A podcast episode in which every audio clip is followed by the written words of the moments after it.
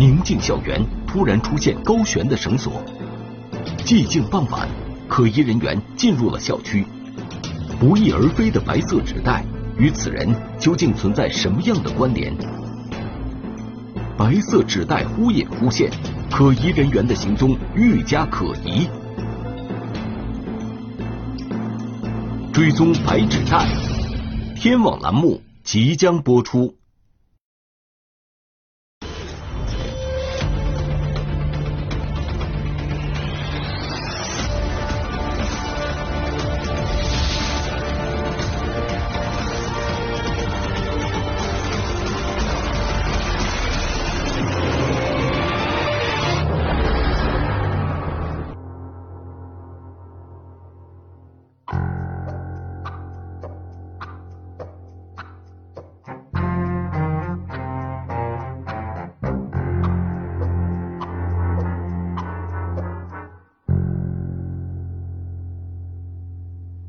这是警方在一所校园里获取的公共视频。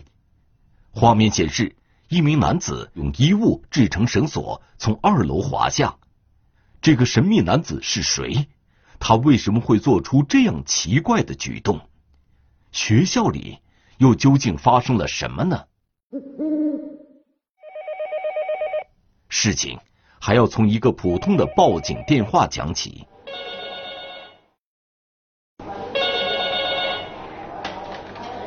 这里是办事派出所。哦，是这个情况。好的，我们现在马上安排民警出警，请您稍等一下。哦，刚才是是范老师报警的吧？辖区一所小学的一个姓范的一个老师，然后报警称他放在这个语音教研室，嗯，工作用的这个笔记本电脑被盗了，啊，价值呢在一千七百块钱左右。打来电话的范老师是这所小学的语文教师，他说自己的电脑平时就放在学校尚德楼一楼五年级语文教研室里，早晨就突然不见了。我们到达现场以后，这名老师称是早上上班的时候，呃，发现电脑不见了，他开始以为是有同事借去使用了。直到中午，然后问遍了所有的那个比较熟的同事啊，才发现他们都没有拿，这才意识到可能是被偷了，然后紧接着报警了。从早上八点发现电脑不见，到下午两点报警，时间已经过去了六个小时，第一现场的痕迹已然遭到了破坏。他这个办公室呢，是一个语文教研室。里面有多名老师啊，都在里面一起办公，包括他本人也多数的找，现场已经是是破坏了。报警人向民警讲述，自己的笔记本电脑价格并不太高，但是存储在里面的资料和教案却十分珍贵，非常希望民警能帮他找回。当时他是非常的紧张的，非常着急，他是多年的这个资料课件备课的那些相关的一些。资料都在里面，他没有别的备份。范老师工作的学校共有三千多名师生，主教学楼一共有三栋，其中尚德楼一楼的语文教研室是范老师平日备课和批改学生作业的办公地点。这个办公室里边有六名老师平时在一起办公，它只有一个窗户啊，窗户外边有防盗网。我们到现场之后看到防盗网是完好的。窗户外面有金属防盗窗，显然偷盗电脑的人不可能从这里进入。那么就只有一种可能：嫌疑人是从办公室的大门进入室内，并实施盗窃的。据范老师回忆，在报警的前一天，也就是二零二零年十二月一日下午五点多，自己是最后一个下班的。然后把电脑关上，把灯关上，确定没有其他人，然后我又把门带上，然后走的。担心有别的老师会来加班，他并没有像往常一样把门锁上。因为他学校啊这么多年就没有发生过这个盗窃之类的这侵财案件，呃，学校的安保措施、安保力量，包括的机房设施，都是相当完备、相当好的。也正因如此，突然发生的窃案让人们倍感意外。调查中，范老师还向民警反馈了一个情况：除了被盗的电脑，他放在办公桌下的一个白色手提袋也不见了。这个手提袋里面没有其他的贵重物品，啊，我们也就怀疑这个嫌疑人啊，肯定是利用这手提袋，然后提着他的笔记本电脑。实施盗窃以后逃走了。让人诧异的还有，其他几位老师的工作电脑价格明显比范老师的要贵，却没有被嫌疑人拿走。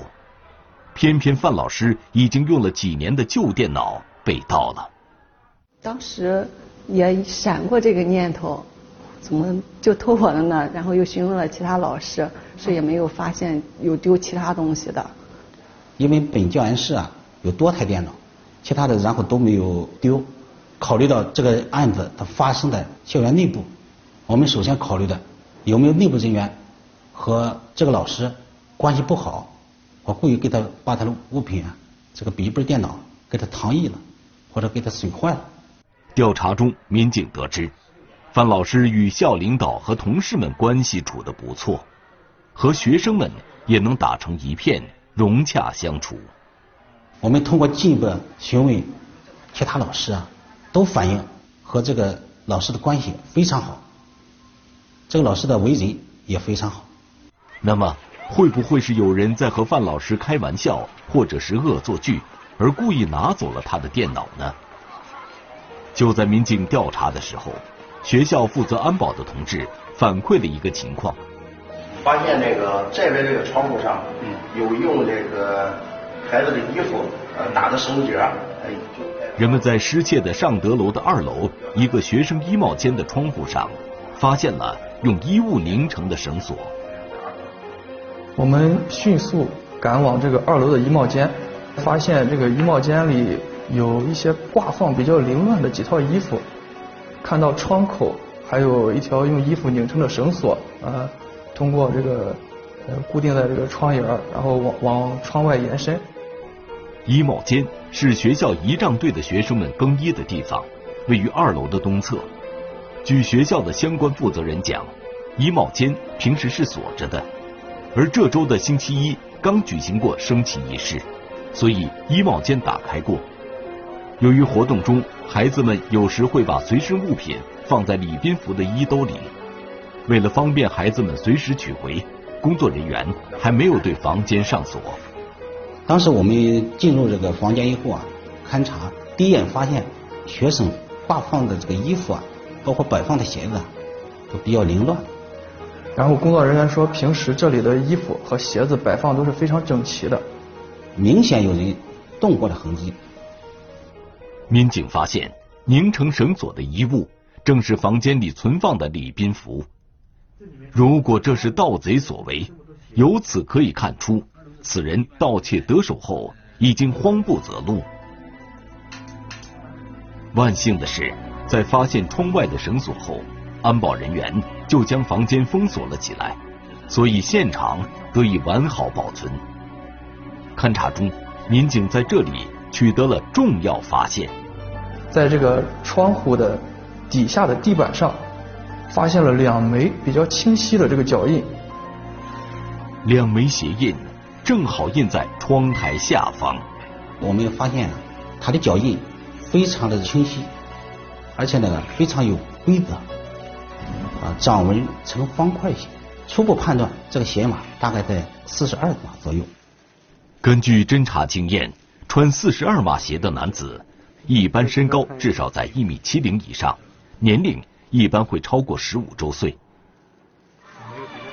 而学校里的学生还都是小学生，显然不具备这样的身体条件。然后当时衣帽间里存放的全都是这些小学生的礼宾服，还有礼宾靴，他们的鞋码都没有这么大的。仔细观察两枚足迹，印记基本相同，应该属于同一个人。从鞋印清晰程度判断，穿鞋之人体型偏瘦，通过方块状花纹。民警判断，鞋子的类型应该是一种男士休闲鞋。除了这种特征的足迹之外，现场并没有找到其他可疑的脚印。民警询问，最近也没有老师进入过这间衣帽间，由此分析，鞋印极有可能就是嫌疑人盗窃得手后留下的。我们初步判断，这个嫌疑人应该是比较偏瘦，身高应该不算很高，这个身体比较敏捷，有攀爬能力。民警到二楼下面查看，发现绳索垂下的窗户边正好有一个监控探头。民警立即来到了学校的保卫室查看公共视频。在二零二零年十二月一日晚上的八点零三分，一个形迹可疑的人多次在衣帽间的二楼用衣物拧成的绳索测量与地面的高度，随后。他顺着绳索往一楼慢慢滑下。嫌疑人是一名男子，他当时是戴着一个鸭舌帽，然后还戴着口罩，我们看不清他的脸。然后他上身穿了一件圆领的夹克外套，然后当时他的拉链是拉到最上边的，穿了一双浅色的休闲鞋，呃，身高大约在一米七零左右。从二楼借助绳索逃到地面以后，嫌疑人先是到了一楼北侧洗手间的窗边，透过防盗网拿出了一件可疑物品，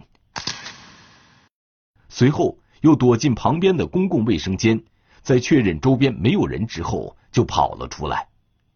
民警看到嫌疑人手里拿着的与范老师丢失的白色手提袋极为相似，当时我们推测。他就是从呃一楼的厕所，呃把这个白色手提袋放到这个窗口，然后现在就是去取到之后呃进行逃跑。通过进一步查看视频，民警发现，早在十二月一日下午六点十二分的时候，这名可疑男子就从学校操场的北侧进入了校园。进入校园，还在公共卫生间里躲避了一段时间，随后。在六点二十一分的时候，进入了范老师所在的尚德楼。进入办公楼之后，呃，还有一些老师呃在办公室里加班。我们推测他可能不方便实施盗窃。后来在呃下午七点二十八分的时候，呃，这个盗窃嫌疑人又来到了呃受害人的这个办公室，进行了盗窃。视频画面显示。在晚上七点三十六分至四十二分这段时间，嫌疑人盗窃得手准备逃匿时，发现大厅出口已经上锁，他就进入了一楼的洗手间。再次出来时，手上已没有手提袋，随后就来到了二楼，进入了学生衣帽间，之后便从二楼滑下到一楼外面。然后顺手将事先藏在一楼洗手间窗边的手提袋拿走。经受害人辨认，这就是他被盗的一个纸袋，里面我们怀疑很有可能放的就是被盗的笔记本电脑。民警分析，手提袋应该是嫌疑人盗窃得手后藏在这里的。通过视频侦查，民警改变了最初判断，觉得这极可能是一个惯偷老手。可是，一个老手又为何不偷值钱的东西，依然让民警不得其解。通过进一步调取监控，我们发现，嫌疑人盗窃得手之后啊，他提着盗窃的物品，迅速往操场方向走去，然后进入监控盲区，就不知的去向。办案民警展开调查，可是并没有发现事件的目击者，也没有找到更有价值的线索。于是我们对受害人同一办公室的这些老师进行了询问，也询问了相关工作人员，他们都称学校里没有工作人员是和这个监控中这个身材类似的，我们排除了内部人员作案的可能。既然是校外人员作案，嫌疑人盗窃得手以后，极有可能沿着来时的路线原路返回，于是。民警沿着嫌疑人最后消失在监控画面中的方向，追踪到学校外的一个住宅小区中。经过我们走访摸排学校周边的小区，我们发现一个小区的院墙和学校之间，呃，墙头上立了一个梯子，我们推测嫌疑人应该是从这个梯子翻墙进入了学校。梯子的出现又能否为办案民警提供破案线索呢？办案民警调取了小区内的公共视频，果然发现了嫌疑人的身影。我们发现了这个该嫌疑人啊，于十七点五十六分进入小区，然后到了八点多钟，然后走出小区。当时走出去的时候，他手里提着白色的纸袋。在随后的视频追踪里，民警发现嫌疑人沿着半城镇蒙山北路步行向北行走，而且步伐较快。民警立即电话联系了派出所里的同事，请他们对附近所有巷道的出口进行追踪，力争不留一个疑点。与此同时，民警对周边进行了走访摸排。我们分成两组进行沿线的这些摸排和走访。经过我们走访和调取这个路边的监控，发现嫌疑人嗯从小区大门走出之后，呃沿着这个蒙山北路往北去。派出所里的同事一直在紧密追踪。不久，民警发现嫌疑人提着手提袋穿过马路，到了一家银行附近，随后便拐进一条巷子里。该巷道比较老旧，是一个老旧小区，基本都是出租民房为主，监控缺失。该嫌疑人进入之后就失去踪迹。由于这条巷道里大多是民用出租房，不仅安装的监控设备很少，而且还有多个出口，民警的侦查难度越来越大。于是，一组民警。沿巷子继续向北边寻找，另一组则向南边排查。这时我们一时也无法判断嫌疑人到底是在此处落脚，还是从别的出口出去了。我们无法判断他的行踪。随后啊，我们就扩大搜索范围，其中一组人员在十七华里路口这一处人工监控当中，发现了嫌疑人再次出现的时候。已经变换了服装。查看公共视频，让办案民警惊讶的是，此时的嫌疑人着装已经与之前发生了明显的变化。显然，他是刻意改变了装束。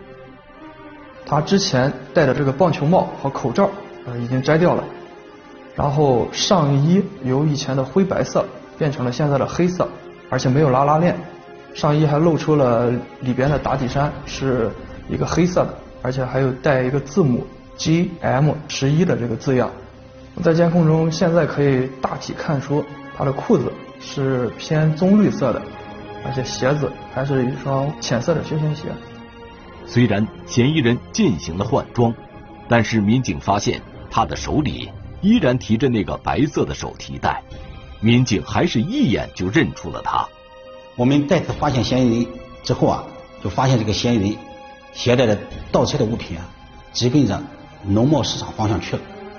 由于这个农贸市场视频监控缺少，嫌疑人再度就失去了踪迹。追踪至此，办案民警根据嫌疑人没有交通工具这一特点，分析嫌疑人在附近区域落脚可能性较大。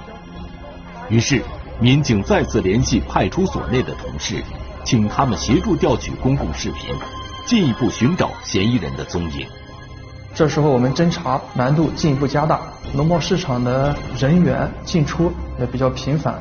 然后经过我们呃在调取这里边的监控，呃没有发现嫌疑人的这个线索。这时候我们的侦查线索中断了。难道嫌疑人就此凭空消失了吗？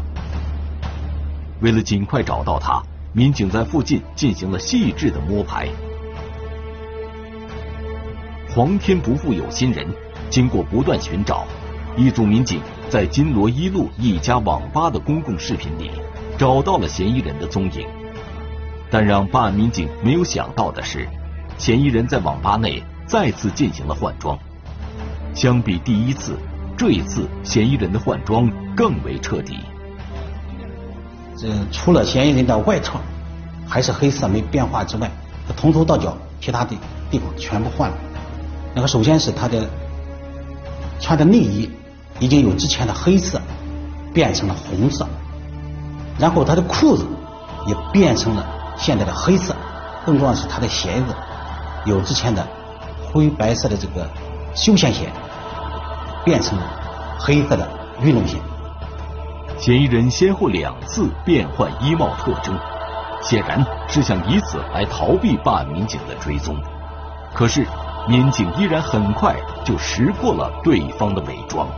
因为这个时候监控画面里这个人跟我们之前在去农贸市场之前，嗯，第一次换装时候这个人他的走路姿势，还有这个呃发型、身材、体貌特征，我们可以判断为是同一个人。于是我们判断这个人就是盗窃嫌疑人。除了再次换装，民警看到一直提在嫌疑人手上的白色手提袋，此时却不见了。民警在网吧里调查，得知嫌疑人经常在这里上网，有时还会在此过夜。民警据此分析，嫌疑人再次返回网吧的可能性很大，于是立即安排一组人员在此蹲守，另一组。继续沿线追踪此人的踪迹。当时我们就怀疑，嫌疑人是不是将盗窃的物品已经销赃了，或是到某一处藏匿了。当时我们心里特别着急，然后我们就进一步调取监控，扩大侦查范围。就在民警扩大范围寻找嫌疑人踪迹时，网吧内蹲守的民警传来了消息。嫌疑人已经返回了网吧。正当我们进行调取监控的时候，我们接到了网吧蹲守人员的电话，说嫌疑人这时候已经返回了网吧，然后正在一个角落准备睡觉。当时接到这个电话以后，非常的兴奋，然后迅速带领人员赶到网吧。啊，够了，就已经够了。嗯，换个衣服。你衣服，你衣服呢？我衣服都中间拿走了，我不知道。来走。在街面追踪的民警立即赶到网吧，与另一组民警会合，随即将准备在此休息的嫌疑人当场抓获。然后经过我们呃继续的搜查，在网吧的那个杂物间里，发现了嫌疑人作案时穿的衣服，他的裤子和上衣。呃，放在一个蛇皮袋子里，然后他的作案时穿的鞋子现在放在了一个纸箱子里。警方调查确认，马某现年二十二岁，无业，曾有过多次盗窃前科。马某交代，因为盗窃后担心暴露身份，所以在逃跑的过程中才不断的变换服装来迷惑民警视线。之后，他将电脑进行了变卖。当时我们一开始审讯的时候，呃，嫌疑人马某是拒不交代，说这个电脑是找不到的，呃，但是我们经过对他的这个思想上呢进行一个教育，啊，然后继续加大这个深挖，啊，嫌疑人最终交代了，他将盗窃的电脑卖给了一个售卖电脑的专卖店里，而且是以五十元很低的价格，当时我们觉得很不可思议。那么，如此大费周章的马某。为什么会选择一台价值不高的电脑实施盗窃呢？后来经过他供述啊，他觉着如果盗窃达到了一定的数额，在处罚的时候量刑就会比较重。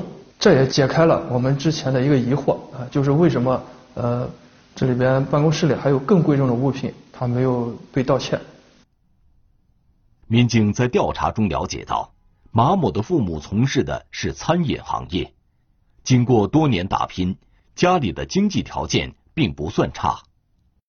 正是由于他的父母平时啊总是忙于自己的生意，而缺失了对孩子的教育和关爱，使这个马某从小就形成了一种性格特别孤僻，做事也比较偏激，以至于他多次做出违法的事儿。在民警看来，年纪轻轻的马某。之所以会有现在的状况，家庭教育的缺失是一个重要原因。在此嘛，我们也奉劝广大的朋友啊，在忙于自己的工作和生意的同时，一定要加强对孩子的教育和关心。随后，民警在一家电脑销售店找到了收赃人张某，成功追回了被盗的笔记本电脑。我们四个小时破案以后，呃，虽然说这个笔记本呃价值不高，但是呢，对老师的重要性非非常非常重要，啊，里边有很多的他的备课材料之类的东西，所以说是他本人非常感激。万幸的是，范老师存在电脑里的资料和教案没有丢失，多年的心血得以保存。本案案值不大，案情也并不复杂，但它给受害人造成的影响却不能忽视。这也是公安队伍不断加强基层警务实战的初衷。